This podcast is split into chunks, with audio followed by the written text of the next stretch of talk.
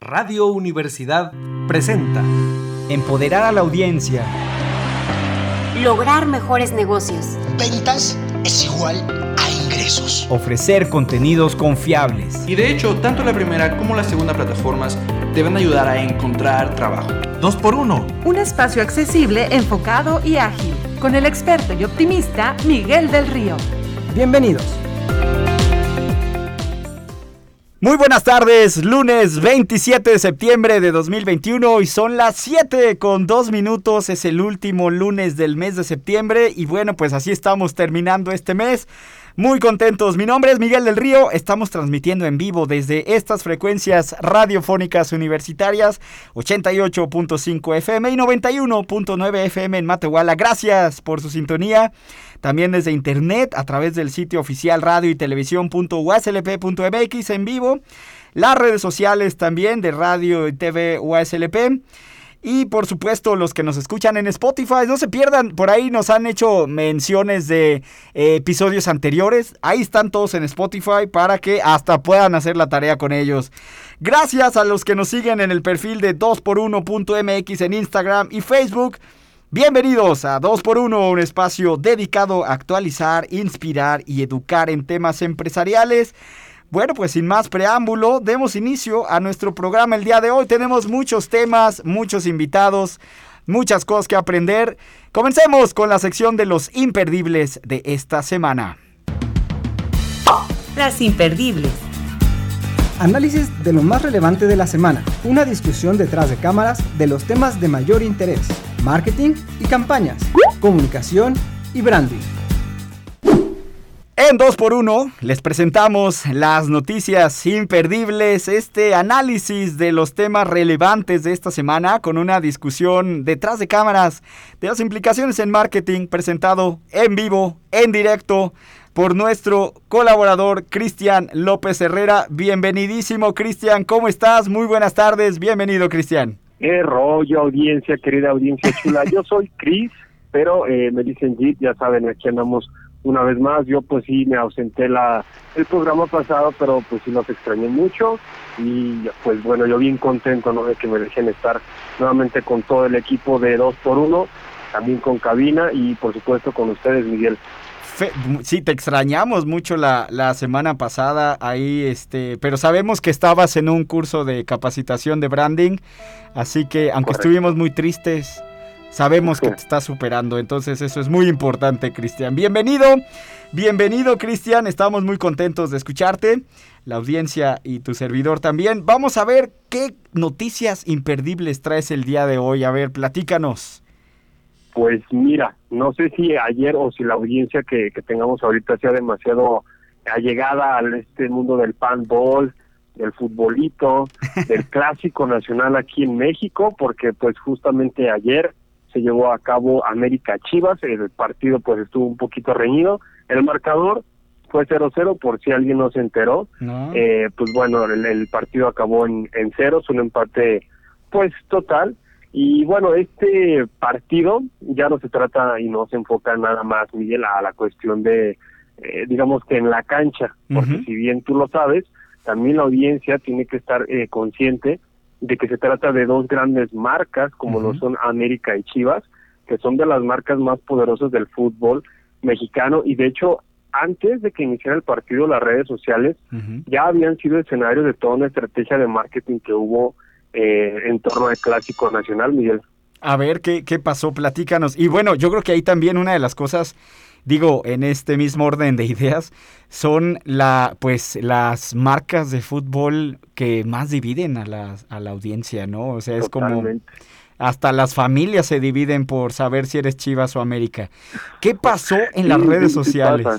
¿Qué pasó en las redes Pues sociales? mira, de, pues ya tiene rato que eh, muchísimos años esto del fútbol ya pues es un, un compendio de marca, de anuncios y pues como tú mencionabas, ya los jugadores también son embajadores de marcas con las que están trabajando. Por ejemplo, pues ahí tenemos a Cristiano Ronaldo y a Lionel Messi, que bueno, grandes jugadores, pero también dos marcas muy poderosas con todo lo que una marca conlleva, su imagen, incluso algunos tienen una línea de ropa aparte en las marcas que patrocinan y pues bueno, el aspecto meramente deportivo, hay momentos muy específicos para que este marketing tenga éxitos y pues es precisamente son estos dos equipos que han llevado a cabo una rivalidad deportiva de años, desde que yo estaba chiquitito, desde que tú estabas chiquitito, ya, ya te imaginarás. Entonces, en México eh, a lo mejor es un poquito menos, pero también se ha dado este fenómeno y pues bueno, podríamos presenciar uno de los duelos que más ando a, de qué hablar últimamente y es que pues bueno, ambos clubes que son de los más reconocidos aquí en México, Ajá. que dicen llamarse por ejemplo la América, que son los más grandes en la historia, ¿no? Sí. Y Chivas que dice que, que puro orgulloso mexicano. Entonces, su, su identidad de marca pues está eh, muy presente. Uno es muy nacionalista y el otro es como más, eh, digamos, del orgullo que tiene por ser un equipo muy exitoso, digamos, en cuanto a eh, copas ganadas se refiere. Ajá. Y pues bueno, por un lado, eh, pues la muy arrogancia sonada del equipo de Emilio Azcarra Gallín con su lema de la grandeza. Ajá. Este club que pues bueno, ya sabemos que es el América, que se ha hecho con fichajes bomba que traen de otro eh, país. Y pues bueno, como te comento, por el otro lado está el Club Deportivo Chivas, y pues bueno, con su eslogan de 100% mexicano, y pues bueno, el patrocinio que trae ahí no es tan mexicano, ¿verdad? Porque es Puma, pero bueno, el lema principal de, de Chivas es precisamente jugar con puro mexicano, y pues bueno, entonces to- partiendo de aquí tenemos a la soberbia, según, y la humildad, según ellos, ¿verdad? Y aquí nosotros no vamos a ponernos a, a juzgar, y pues bueno, este es el mensaje con el que surgió una nueva edición del Clásico Nacional, y pues bueno, meramente estrategia de, de los dos equipos. Sí. Y pues bueno, mira, te cuento, América y Chivas cuentan con más de 4 millones de seguidores Ajá. ahorita en Twitter. Esta red social, pues donde ya sabes que se da más eh, la interacción, la conversación por la naturaleza de la misma, pero en este sentido, América rebasa al conocido rebaño sagrado con 4.2 millones de followers, mientras que las poderosísimas Chivas tienen 4 milloncitos nada más. Bueno, a ver, pero así que tú digas, qué bárbaro, qué diferencia, pues la verdad es que ahí se la llevan. O sea, es King Kong contra. Godzilla, como ya en algún momento habíamos hablado. Es como, o sea, dos muy grandes de aquí detrás, ¿no? Pero, Ujú, sí, sí. pero ahí se la Pues bueno, llevan. este, claro, totalmente. Y el partido dentro de la cancha a lo, a lo mejor para muchos no era atractivo o no será atractivo, pero lo que llama la atención es ver quién gana después de, de toda esta estrategia de marketing que se dio, quién obtuvo más seguidores o quién perdió más seguidores también en cuanto a followers, en likes o mayor interacción entre redes sociales, porque bueno, hay que recordar que ahorita en la actualidad es una estrategia muy importante para el posicionamiento de las marcas y qué mejor que un partido de fútbol para llegar a los consumidores. Muy O sea, interesante. marcas ahí anunciadas y todo. Y yo creo que una de las cosas que, que aquí nos comenta, sobre todo en la primera parte de lo que nos dices, es cómo se va creando este ADN de marca, ¿no? Yo creo que estos atributos que tú nos mencionas, que se convierten en parte de la disciplina que lleva a cabo, en este caso, un, un- un- un club deportivo, en este caso, eh, un, un club de fútbol, eh, es muy importante ahí entender que eh, debes de ser muy disciplinado en ciertos elementos. ¿Estás de acuerdo que una... eh, eh, eh, eh, una organización como el Club Chivas, pues puede tener gente y fichar a, a- a- a- futbolistas que no sean mexicanos, pero es parte de esta disciplina, esta, esta marca, ¿no? Y eso es importante ahí que, que se entienda la importancia de este ADN de la marca, este posicionamiento. sí, claro, y no que no se les olvide, Miguel, también. Hace poquito hablamos precisamente en la construcción de esta marca, cómo se está ramificando ya aún más y se están yendo más, por ejemplo, ahorita a los eh, esports, como es Chivas, como es América, que recientemente anunció que ya estaba incursionando en estos juegos. Entonces, Claro. pues bueno, Claro, es claro, o sea- precisamente lo que vamos a decir ahora. Claro, por supuesto, ahí, y- o sea, la marca y los beneficios que te da la marca, ciertamente. Muy bien, ¿qué, qué otra cosa, qué otro tema ahí imperdible que no se nos puede pasar? Sobre todo, Cristian, si eres millennial y te gustan los videojuegos. Ay, algo me saben. Precisamente en eso estaba. Porque pues bueno, nada más y nada menos, además de que ya se viene nueva película de Mario con Chris Pratt Ajá, y grandes ajá. actores como Jack Black, pues bueno, en octubre, o sea, ya casi, casi, ya Nintendo va a traer videojuegos clásicos de la consola de Nintendo 64 al servicio de Nintendo Switch Online. mucha, mucha audiencia, a lo mejor también tiene su Nintendo Switch y es a lo mejor de la persona que llegó a jugar el Nintendo 64 cuando estaba chavalito, así como su servilleta. Entonces, es una, a mí me parece una muy buena estrategia. Yo si tuviera el tiempo, sin dudas lo haría. Yo creo que sí me voy a dar una chancecita para jugar uno que otro juego de, de aquí de, de Nintendo. Y pues bueno, una generación eh, de los millennials que sin duda pues ya tiene ahorita un poder adquisitivo y del cual que Nintendo obviamente quiere sacar provecho y pues fue a través de Nintendo Direct la, la compañía anunció este nuevo catálogo que, que catálogo perdón que ya llega aquí en pues que estamos 27 verdad y en 3 4 días ya lo vamos a tener aquí presente con nosotros. Y pues bueno va a revivir algunos de los juegos más icónicos y no cabe duda que el mundo de los videojuegos es uno de los recursos que más se usan para llegar a los consumidores. Y más, Miguel, si le estamos sumando el otro poderoso recurso que es precisamente la nostalgia. Oye, a ver, eh, si, si, entendí bien, ¿va a sacar los juegos en versión electrónica o va a relanzar la consola? En algún momento, si, si recuerdan, bueno, Cristian, ahí lanzó una consola, ¿no? Con juegos, pero eh, aunque era ya diferente, ¿no? Pero, pero ¿es la consola o son los juegos? Pues mira, precisamente con o los dos, ¿verdad? O los dos. O, o, no, la Xbox también que fueron lanzadas el año pasado, tuvieron un gran éxito en ventas, eh, por más eh, sobresaliente fue PlayStation 5, y además estarían sumando, pese a que el precio de las mismas ya es muy elevado. Entonces, lo que va a hacer Nintendo en los últimos años ha, visto todas las ganancias que se han lanzado por estos lanzamientos de nostalgia y de antaño. Entonces, pues bueno, va, va a sacarlo Nintendo versión mini. Es una versión que va, que ya tiene a los fans eh, muy emocionados porque trae eh, entregas como Ninja Gaiden, Double Dragon 2, entre otros. Entonces, como parte de su evento, anunció que revivirá su consola Nintendo 64. Es esta la que tuvo gran popularidad entre nosotros los millennials. yo, bueno, yo no soy millennial, pero a mí también yo era súper fan. El Nintendo 64 sí, de verdad, sí era súper sí, pues ahora sí ya está en la, la, en la lista de títulos que se agregan más al Nintendo 64. Un, un, oye, hay que mandar un saludo a las mamás de eh, que durante toda nuestra infancia y adolescencia no querían que jugáramos tantos años. Aquí estamos, sobrevivimos.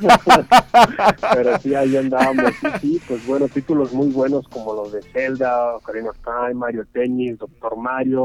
Y bueno, nos podríamos seguir y, seguir, pero pues bueno, Oye, te digo, lo anunció Nintendo en su Nintendo Direct y pues bueno. Pues aquí, aquí, la, aquí lo tendremos en, eh, próximamente. A ver tú qué opinas ya después si lo jugamos. Aquí hacemos un torneo en dos por uno. Oye, y finalmente en, sobre streaming, ¿qué, ¿qué nos traes ahí de novedades sobre streaming aquí en México y en pues Latinoamérica?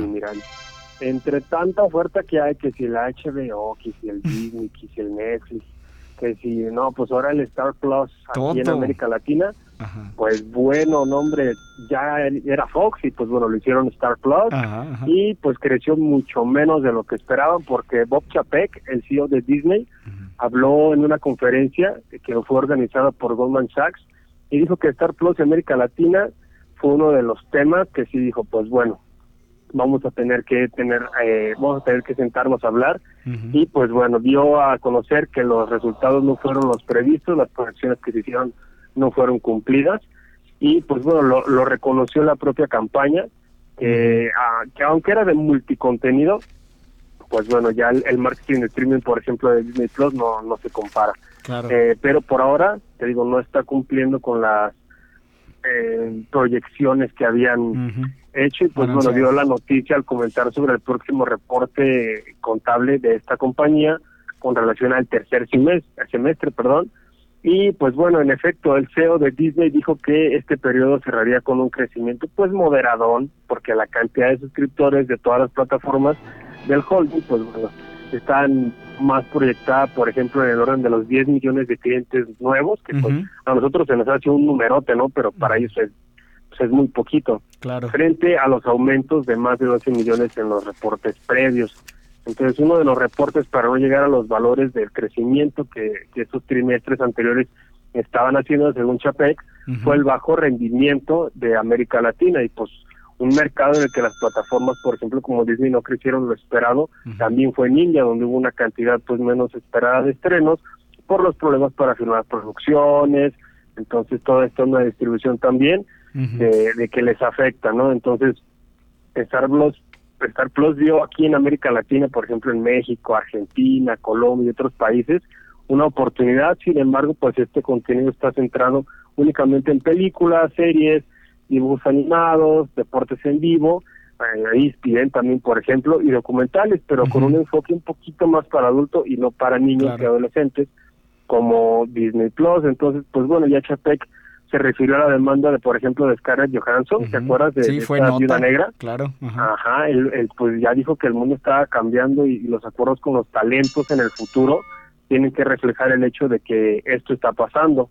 Eh, dijeron también que Disney tiene una larga historia de contratos muy simbióticos y cooperativos con el es. talento y pues que lo piensan seguir haciendo. ¿no? Aun- Entonces, aunque sí anunció, que- aunque sí Ajá, anunció sí, que sí. iba a cambiar los con la, esta perspectiva de los contratos, así que quién sabe si eso qué vaya a suceder también. Ahí está la gran incertidumbre. ¿Qué va? O sea, eso es lo que dice, pero vamos a ver qué sucede.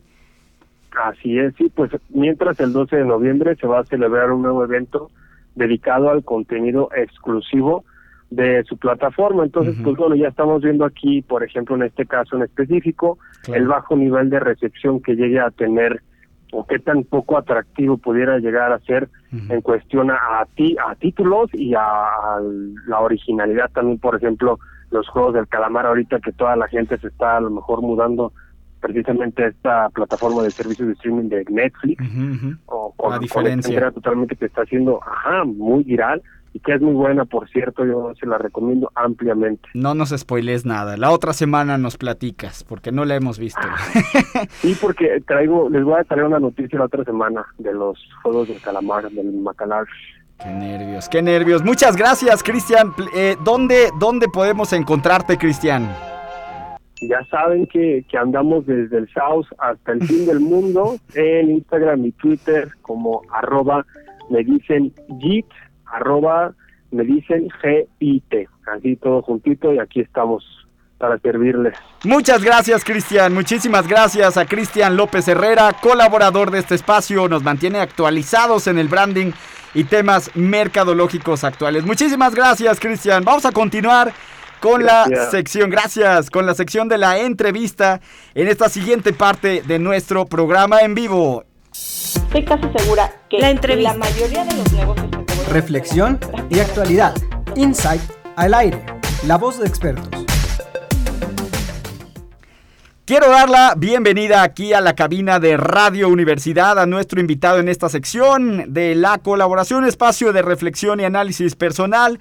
Alex, Alex Jaime, él es mercadólogo por la Universidad Autónoma de San Luis Potosí, con estudios de mercadeo por la Universidad Santo Tomás en Bogotá, Colombia, especializado en community management en la industria del turismo, hotelería y el día de hoy en el marketing del vino y si es marketing digital del vino, aún mejor.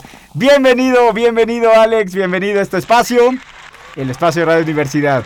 ¿Cómo estás? Muchísimas gracias Miguel, muy bien, gracias por invitarme, la verdad es que soy muy, muy fan de este programa. Este, bienvenido igualmente. Pura calidad aquí. Bienvenido. Oye, platícanos, ¿por qué el marketing del vino se ha convertido en algo importante? ¿Por qué, por qué ha, ha ganado relevancia más allá del tipo de la uva, que si el corcho, que si la botella, que si el terruño? Pero ¿por qué la marca? A ver, primera pregunta. Que si, que si sabe rico o que si no sabe rico. que si te gusta o no, que si, que si se sube o no, pero a ver, platícanos. Bueno, primero, a ver, hay que ver qué es el marketing del vino realmente y por qué cada vez más las bodegas, o sea, las personas que, que- que generan este vino, lo están aplicando más. Ok. Hay, hay dos personas este, en, esta, en este mundo del marketing del vino que son ahí como que muy importantillos, que es Natalia Enrich y Ricardo Sellers, son este, mercadólogos, enólogos y de todo. Bueno, ellos dicen que si trasladamos el concepto de marketing digital al sector del que estamos hablando ahorita, se puede decir que el marketing digital del vino es el conjunto de técnicas empleadas en Internet que están pensadas y diseñadas para influir en la decisión de compra de vino o también de cualquier otro tipo de producto o servicio relacionado con el vino. Simplemente, por ejemplo, Otro de los productos relacionados sería el enoturismo. ¿Qué es el enoturismo? Muy bien. Yo sé que lo sabemos, pero nomás para que todos aquí en la audiencia sepan qué es el enoturismo, que es una cosa maravillosa. Pero primero tú dinos. El enoturismo se basa en la experiencia prácticamente. O sea, es todas esas técnicas empleadas o esa rama del turismo empleada en hacer que la gente conozca más sobre el vino y la producción del vino. Ok. Te la pongo así.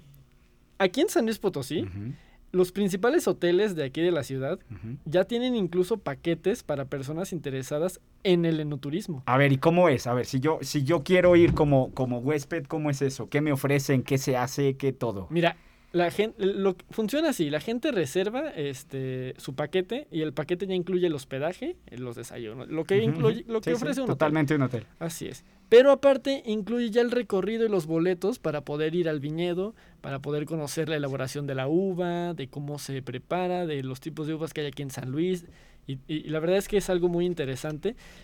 Uno no pensaría que aquí San Luis Potosí es un, una zona, este, pues Pro- eh, altamente de vino. productora. ajá, Exacto, ajá. exacto. Esto es algo muy nuevo y muy A ver, a lo mejor no somos altamente productores de vino, pero sí somos altamente bebedores, de vino, sí, yo de creo, eso ¿no? sí somos. De hecho, la zona del Bajío es una de las zonas que, Sí, sí, que sí. más consume. Digo, por supuesto, a diferencia de otras zonas que sí nos llevan por mucho, como la Ciudad de México, pero Bueno. la verdad es que aquí también vemos el vino.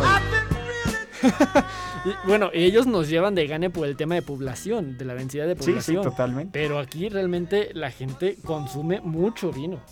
Y bueno, este, estas mismas personas dicen que el vino tiene de marketing todo lo que el bodeguero y el productor de vino quiere que tenga. ¿Qué quiere decir eso? Bueno, las bodegas están integrando el marketing a sus procesos de gestión y producción de vinos. Realmente, cuando tú vas al viñedo o el, el trabajo de relaciones públicas ahorita de los viñedos es en comunicar cómo se hace y de qué tipo de, de uva es su vino, ¿no? Este, O sea, esto- eh, o sea, lo que nosotros le llamamos educación al consumidor. Efectivamente, Claro. tal cual, tal cual.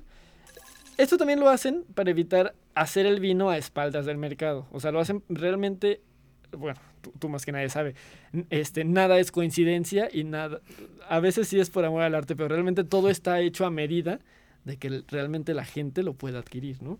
Y, y el vino no es para nada diferente. Ok. Fíjate, aquí algo interesante. Yo creo que hay más de un beneficio, porque por un lado creas la percepción de marca. O sea, estás viendo la historia, la narrativa que te cuenta, eh, en este caso la etiqueta o la bodega. Dos, te ayuda a diversificar las fuentes de ingreso. Tres, que era algo con lo que tú mencionabas al inicio, la experiencia. O sea, lo que estás vendiendo es más allá del vino, estás vendiendo una experiencia.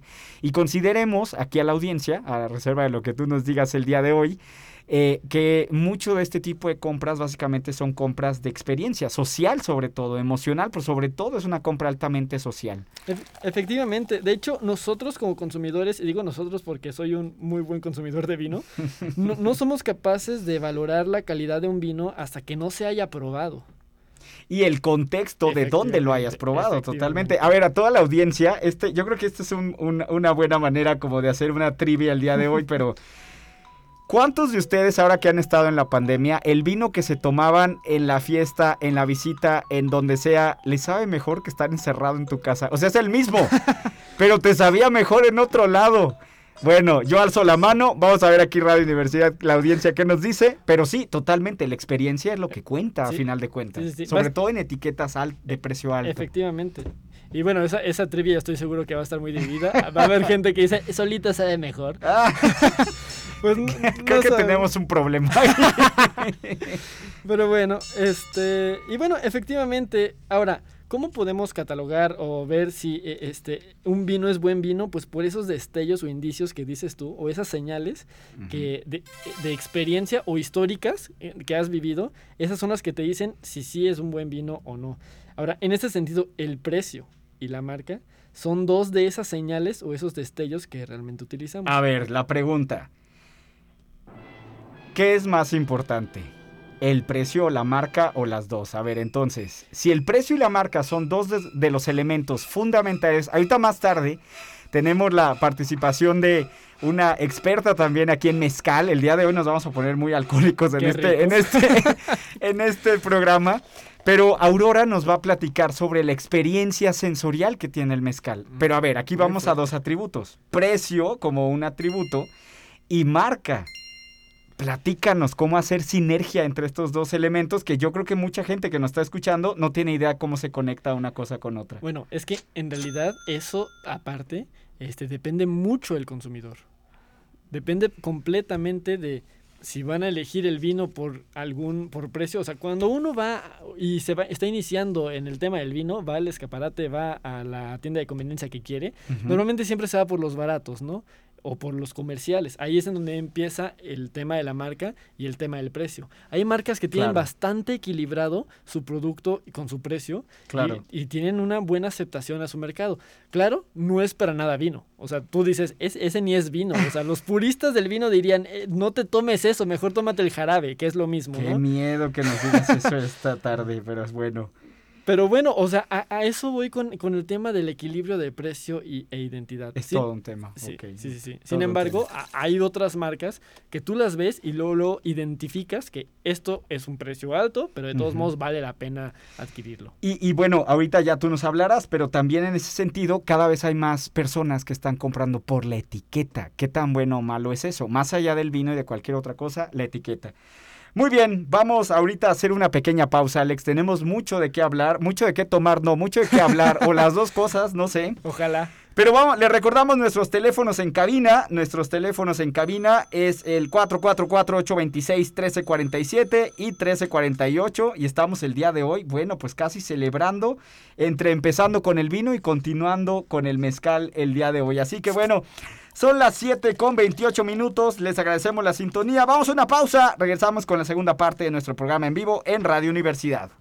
Muy bien, bueno, estoy aquí dando la bienvenida una vez más después de este corte comercial a la cabina de Radio Universidad a nuestro invitado en esta sección, eh, Alex Jaime, bienvenido, bienvenido aquí, Alex, mercadólogo por la Universidad Autónoma de San Luis Potosí, con también estudios eh, de mercadeo por la Universidad Santo Tomás en Bogotá, Colombia, especializado en la industria de turismo, hotelería, community management.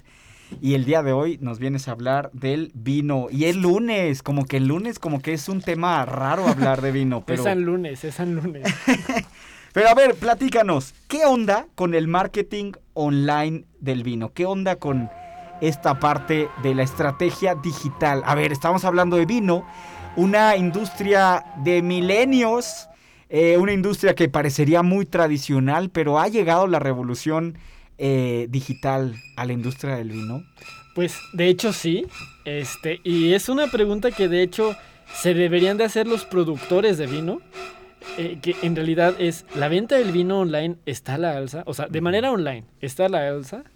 Según unos datos de la tienda en- en- online del vino más grande del mundo, que se llama Bodeboca, Ujú. antes de la pandemia, el gasto del consumidor del vino aumentó un 21%. Eso fue antes de la pandemia. Durante la pandemia aumentó de un 10 a un 20%. O sea, aparte de ese 21, actualmente tenemos un acumulado prácticamente de un 30% de, de alza de gente que compra más vino. Pues es que, ¿qué haces? Eh, como, como dato personal, y aquí voy a quemar a mí y a mi familia, este, nosotros sí fuimos de los que nos compramos la caja de vino cuando empezó el encierro. Porque... Un saludo a toda la familia Jaimes, cómo no, un saludo. Oye, pero a ver, esto ya era una tendencia que ya, Ya. venía desde hace Sí. tiempo, es decir, el consumo de vino ya tiene varios años incrementándose en casi todos los demográficos, casi todas Así las es. categorías, desde el más barato hasta el más premium. Y aquí entonces, al parecer, la pandemia, el encierro, etcétera, simplemente lo aceleró. Como en, como en todas las industrias en general, este, el e-commerce se vino beneficiado con la pandemia. Este, de hecho, como un dato, como un dato rudo, de todas las personas, todas, todo el universo que, que consume vino, el 50% de, es- de, ese, de ese universo lo compra completamente en línea. O sea, quiere decir que la mitad de la gente lo compra en línea y la otra mitad lo compra en, en las tiendas físicas. Claro, fue un canal eh, totalmente nuevo, ¿no? Que, no? que no existía, o que al menos no se explotaba como se debería. Así es, así es. Muy bien. Y ahora entonces estaríamos viendo que quizás nuevos segmentos de mercado se integran a esta comercialización. ¿Qué Así tipos de segmentos ves tú, por ejemplo? Bueno, el demográfico se amplió completamente y con eso se amplió la oferta de vinos.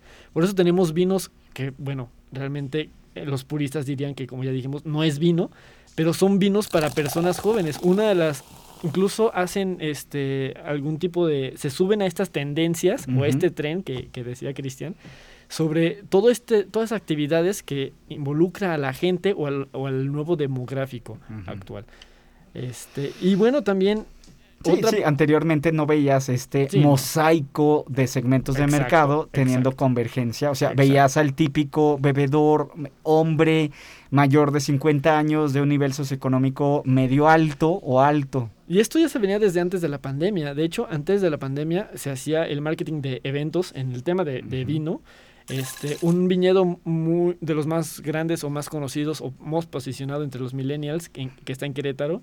Este, hacía eventos o conciertos este, con música electrónica, traía DJs foráneos. Ah, claro. este, y en sus viñedos hacía todo este tipo de eventos. Ay, el golpe. Me equivoqué. sí, claro, sí, claro. o sea, vas. Ahora, ellos ya, me- ya tenían un canal tradicional. Ahora ver cómo los canales digitales te permiten un mayor aprovechamiento. Ahora, esta alza es muy subjetiva y muy abstracta, porque esta alza está por lo- lo- los, todas las restricciones que trajo la pandemia. El reto aquí es en mantener y contener a ese mercado para, no, para que no se te caiga la venta. Seguir a la alza, que bueno, difícilmente, eh, ahorita con esta educación de mercado que veíamos, difícilmente la gente va a dejar de comprar en línea. No, bueno, pero, pero, pero hay más marcas, Eh, hay más es, así competencia. es, hay más, eh, hay más, exacto. La, la amenaza de los nuevos entrantes está ahí. Y entonces el millennial o ya estos segmentos de mercado ya más sofisticados, pues quieres que te quieres que te hablen uno a uno. Se puede personalizar la comunicación si tú comercializas vino a ese grado uno a uno, como lo vemos a lo mejor en otro tipo de, de- de- industrias. Eh, así, de hecho, sí, el marketing del vino y el marketing digital en general es completamente personalizable.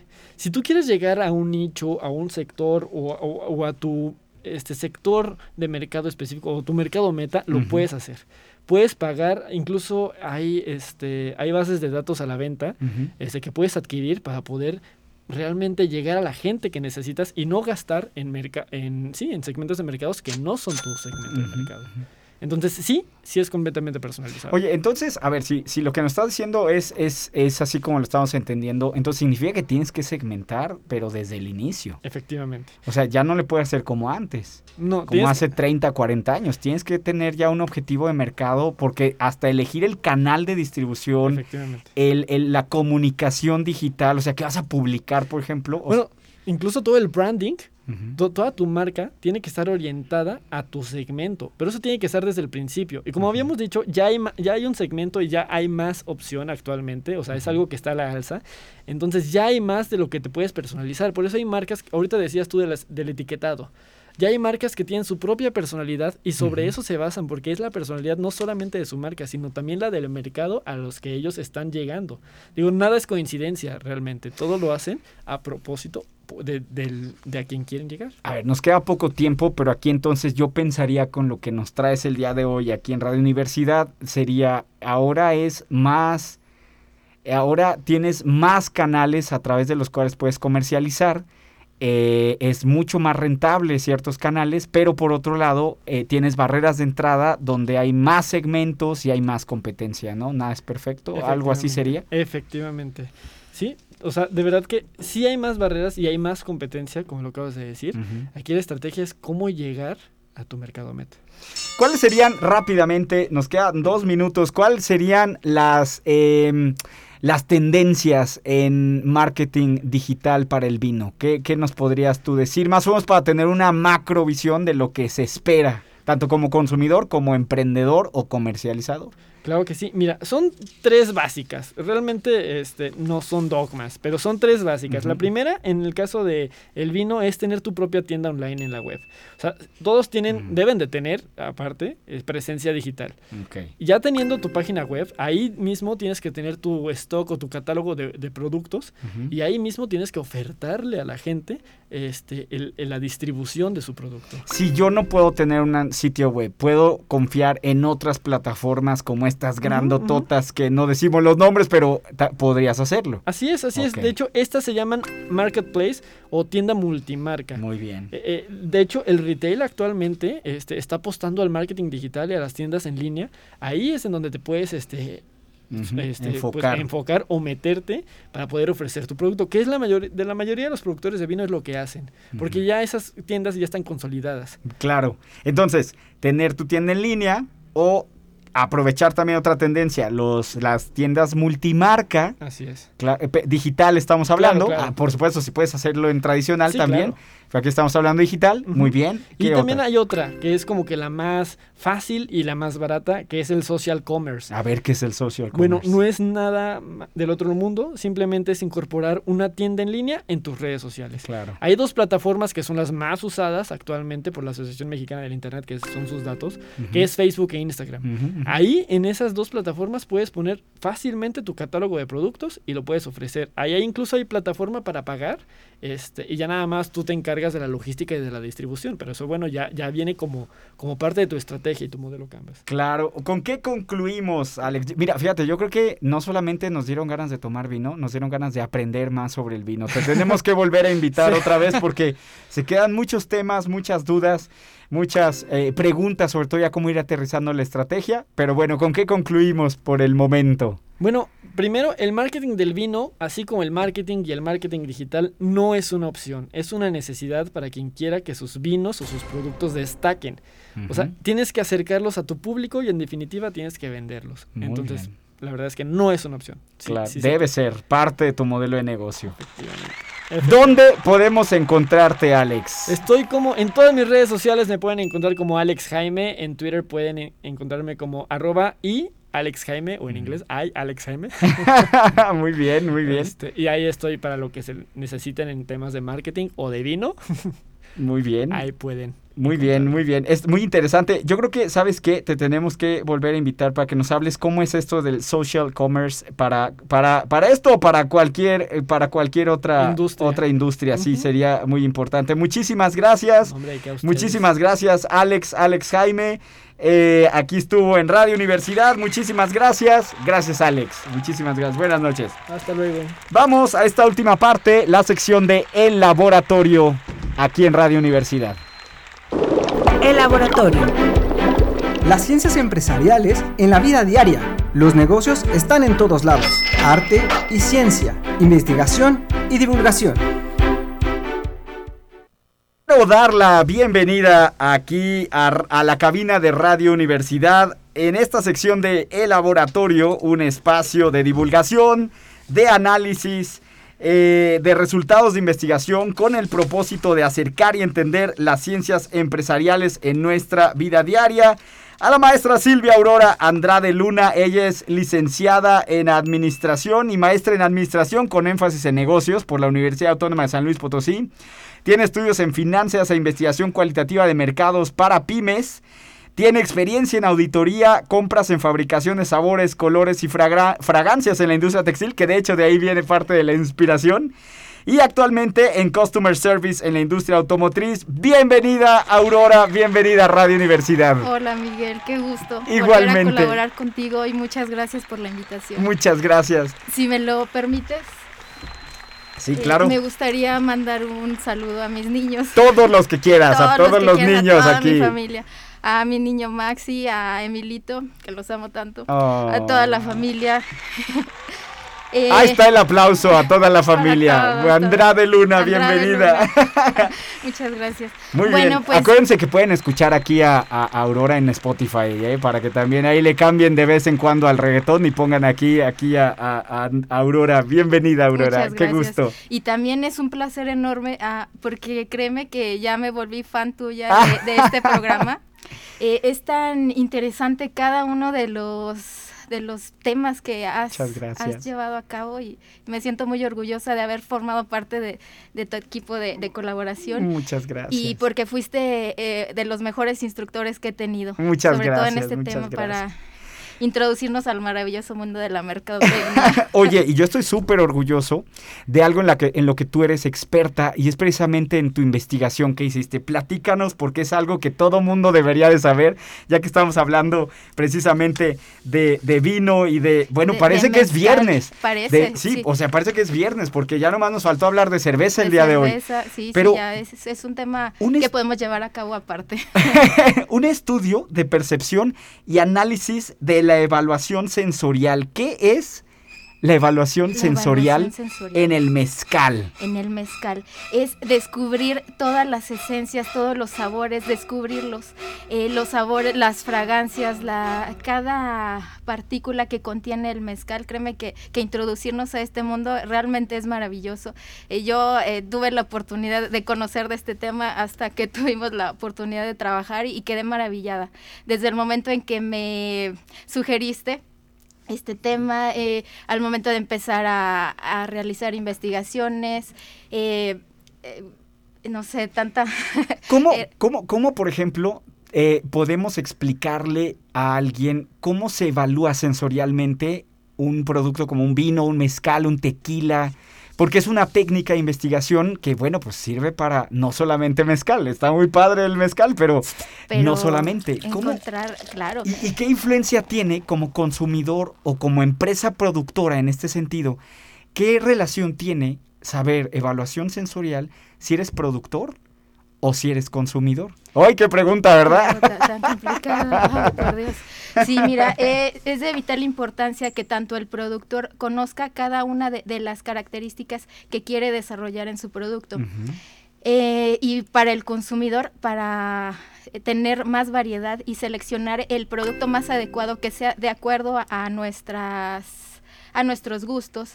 Y bueno, me gustaría comentarte A que ver. asistir a una cata de mezcal es acercarse a un mundo de gourmet, en el cual el Dínolo más fuerte, por favor, porque yo creo que no te escucharon en todo San Luis. A ver, ¿cómo, cómo, cómo? Sí, eh, eh, la cata de mezcal es como si te acercaras a un grupo, al mundo de gourmet, en el cual el protagonista principal es el mezcal, quien pone a prueba cada uno de nuestros sentidos al demostrar el embrujo eh, que puede llenar eh, cada una de las sensaciones, sabores, aromas eh, y las experiencias que, que nos lleva eh, el probar nuevos productos.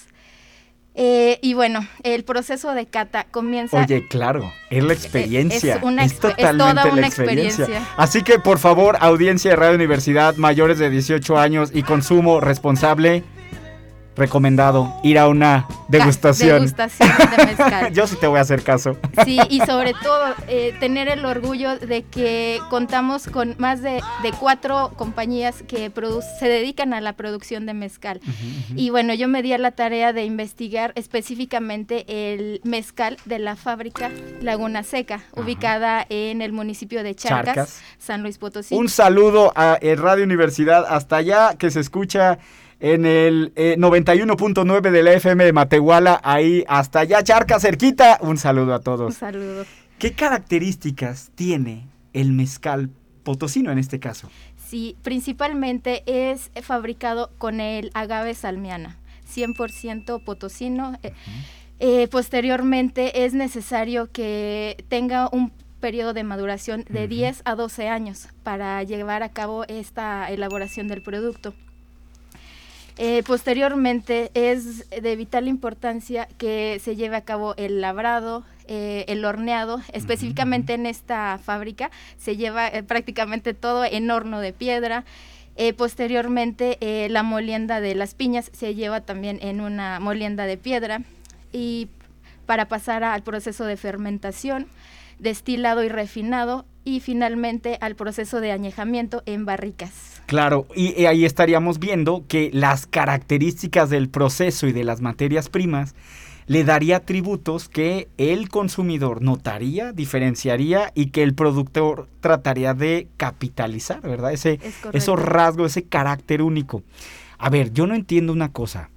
¿Qué es eso de mezcal joven, añejo, Reposado. reposado? Yo no entiendo eso. A ver, para todos los que están aquí el día de hoy, están viendo ahí en su alacena el mezcal joven, reposado, añejo.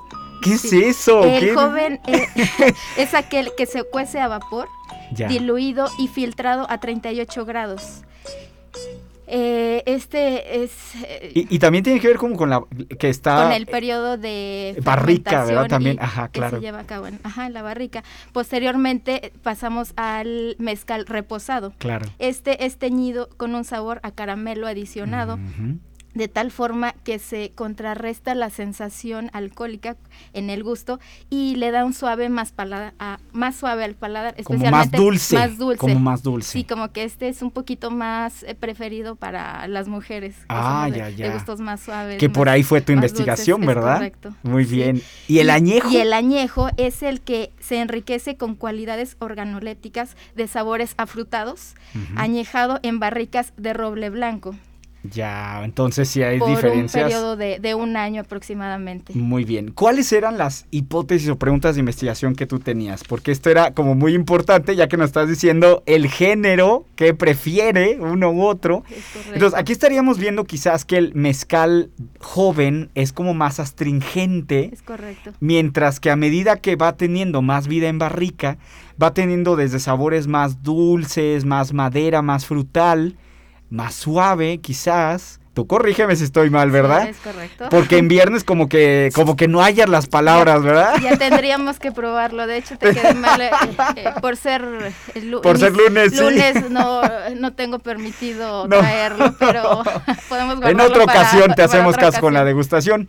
Sí, ¿Y qué sí. encontraste en los resultados, Aurora Sí, Andrade? bueno, principalmente la hipótesis fue determinar cuál es el mezcal preferido entre el joven reposado y añejo producido en esta fábrica precisamente y determinar las diferencias sensoriales del mezcal joven, reposado y añejo. Y debido a que encontramos unas investigaciones en donde la Universal Testing Beverage en- informó que el mezcal añejo real de Magueyes eh, obtuvo un premio y, y se, y tuvo la, la oportunidad de presentar eh, 96 cualidades de 100. Entonces, eh, por eso eh, fue que concluí con una hipótesis de que el mezcal añejo producido en esta fábrica era el preferido para su consumo, precisamente por cada una de sus características Y aquí, sabor. y yo creo que aquí también, no sé tú qué opines, eh, eh, eh, pero, o sea, muchas de estas características sensoriales ni siquiera son racionales, o sea, simplemente las estás experimentando y eso te lleva a ese estímulo de me gusta, no me gusta, Es correcto. pero no lo estás racionalizando, o sea, de verdad es algo que sucede inmediatamente, lo cual es de muy, muy poderoso para el productor, ¿no? Este, esa primera impresión. Sí, sí, Ok, correcto. entonces ya vemos ese como el más competitivo en cuestión de aceptación. Y ahora nos mencionaba las mujeres. ¿Qué Las prefieren mujeres. las mujeres? en Sí, las mujeres preferimos un sabor suave, eh, no tan fuerte como es el mezcal añejo. El añejo sí fue preferido entre los hombres. Oye, a ver, platícanos rápidamente cómo fue esta metodología. Para todos los que están escuchando este programa, que están entre la tesis, entre no la hago y entre escuchándonos, ¿cómo fue tu metodología de investigación, Aurora? Sí, eh, principalmente se aplicó una metodología cualitativa, la cual consistió, eh, como se ha mencionado anteriormente, en una revisión documental de artículos y bases científicas. Y posteriormente eh, me di a la tarea de entrevistar a expertos del tema, como fue el ingeniero Aguirre, que es el director de, del Instituto de Zonas Desérticas de San Luis Potosí. Ahí está el aplauso, ¿cómo no? Sí, Todo un experto sí, en cuestión sí, de un orgullo mezcal. Eh, de nuestro estado y posteriormente eh, realizar la- el estudio de campo en la fábrica de mezcal Laguna Seca. ¿Y cómo fue ahora entonces para evaluar hombres, mujeres? Hombres, ¿Cómo le hiciste? Sí, fue necesario realizar un estudio, una prueba piloto entre un estudio de 16 eh, estudiantes en la Facultad de Contaduría y Administración. Ah. Para ello fue necesario realizar una cata eh, Ok. una cata de mezcal, explicarles en qué consistía, sus propiedades, que generalmente se, se especifica qué es lo que más o menos debería saber, si, si encuentran, pueden en- que podrían encontrar un sabor afrutado, amaderado, etcétera. Y bueno, ya se realizaron eh, un estudio de, de entrevistas, de encuestas, eh, y bueno, se realizaron pruebas pilotos compuestas por es, 25 preguntas y se enfocaron en encontrar si habían consumido bebidas alcohólicas, eh, si ya conocían El el, mezcal, mezcal, ajá. si eh, no importaba eh, el tipo de mezcal. Oye, ¿hay gente que no conoce el mezcal? Sí, sí, aún, sí, aún tuviste personas que de que plano de en su plano vida. no, no lo conocían. Eh, también en cuanto a su decisión de compra, si pagarían el mismo precio por una cerveza o por un tequila, por ejemplo. Si generalmente se, se compara con un, con un tequila, el mezcal. Claro. O sea, sería su rival directo, en ese sentido. Muy bien. En Sí, cuestión de correcto. precio. En cuestión de precio, Muy bien. Y bueno, en este estudio eh, se encontraron variables consideradas eh, para la obtención de información, también como sus características físicas de este mezcal, eh, bueno, los aspectos demográficos de los estudiantes que estaban realizando este, este apoyo a- en esta prueba, eh, para detectar los aromas que encontraban, los sabores, los aspectos general de, de mercadotecnia de- del producto. Vamos a ver, porque nos queda poquito tiempo, dos minutos. El olor. ¿Qué aromas son los más competitivos para un mezcal? Para, para todos los que nos están escuchando, ya sea productores, emprendedores, comercializadores o bebedores, ¿cuál sería el, el aroma más competitivo, de mayor aceptación? definitivamente eh, de roble, madera y de especias. Fueron los Mm. que contenían el mezcal añejo, que fue el mezcal ganador El de este experimento. Muy bien. Color, vamos a ver, estamos en examen el día de hoy. Color, ¿cuál sería el color más atractivo de mayor aceptación para el mercado de acuerdo a lo que vimos? Sí, fue eh, el color un poquito transparente, eh, como tenue, el, el que más les, les gustó. Ok, ok, o sea, más claro. ¿Y el sabor? El sabor, sí. sí, ¿Y qué sabor sería el más competitivo? Definitivamente el, el de especias, que es el mezcal añejo. Muy con bien. un 37.50 de, dentro de este grupo de estudio que nos apoyó. ¿Y para Aurora Andrade cuál es el mejor? Para mí el suave, el reposado. el reposado. Sí. Fíjate que a mí sí me gusta más el joven, El de verdad. Ese es el más astringente. Que yo me acuerdo cuando hicimos el estudio, a mí yo dije, ¿cómo es posible? Pero bueno, en fin. ¿Con qué concluimos, Aurora? Nos queda bien poquito tiempo, un minutito. ¿Qué, ¿Con qué concluimos? que, que bueno, este e- es tan importante eh, conocer eh, nuestra tradición potosina y bueno, pues como muy bien dice el refrán, para todo mal, mezcal, Ah. para todo bien también, y si no hay remedio, litro y medio. Muy bien. Aurora, Silvia Aurora Andrade Luna, maestra, bienvenida. Un gusto tenerte esta Muchas tarde. gracias. ¿Dónde te podemos encontrar rápidamente? Sí, en mis redes sociales, en Facebook, Silvia Aurora Andrade, muy Sí. difícil. Oye, si tenemos duda a qué tipo de degustación, si nos la recomiendas o no, ¿te podemos mandar mensaje? Sí, claro que sí, ya sea Twitter, Aurora Andrade 1, Muy o por Facebook, Instagram también. Bienvenida como siempre Sí. a Radio Universidad. Muchas Gracias, y un saludo a tu familia. Muchas gracias. Gracias, Miguel. Es así como llegamos al final. Mi nombre es Miguel del Río. Les recuerdo, estamos en 2x1 en vivo. 2x1 es eficacia y eficiencia, teoría y práctica, arte y ciencia. Gracias a la dirección de radio y televisión de la universidad, a nuestros colaboradores, Cristian López, Alex Jaime, a nuestro operador Manuel Castillo, a nuestra invitada Aurora Andrade, especialmente a ustedes por su sintonía en este esfuerzo para que ganemos más y mejor dinero.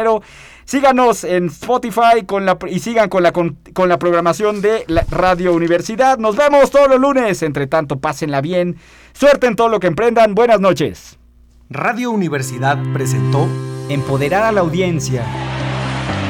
Lograr mejores negocios. Ventas es igual a ingresos. Ofrecer contenidos confiables. Y de hecho, tanto la primera como la segunda plataformas te van a ayudar a encontrar trabajo. 2x1. Un espacio accesible, enfocado y ágil. Con el experto y optimista Miguel del Río. Hasta pronto. Bye bye.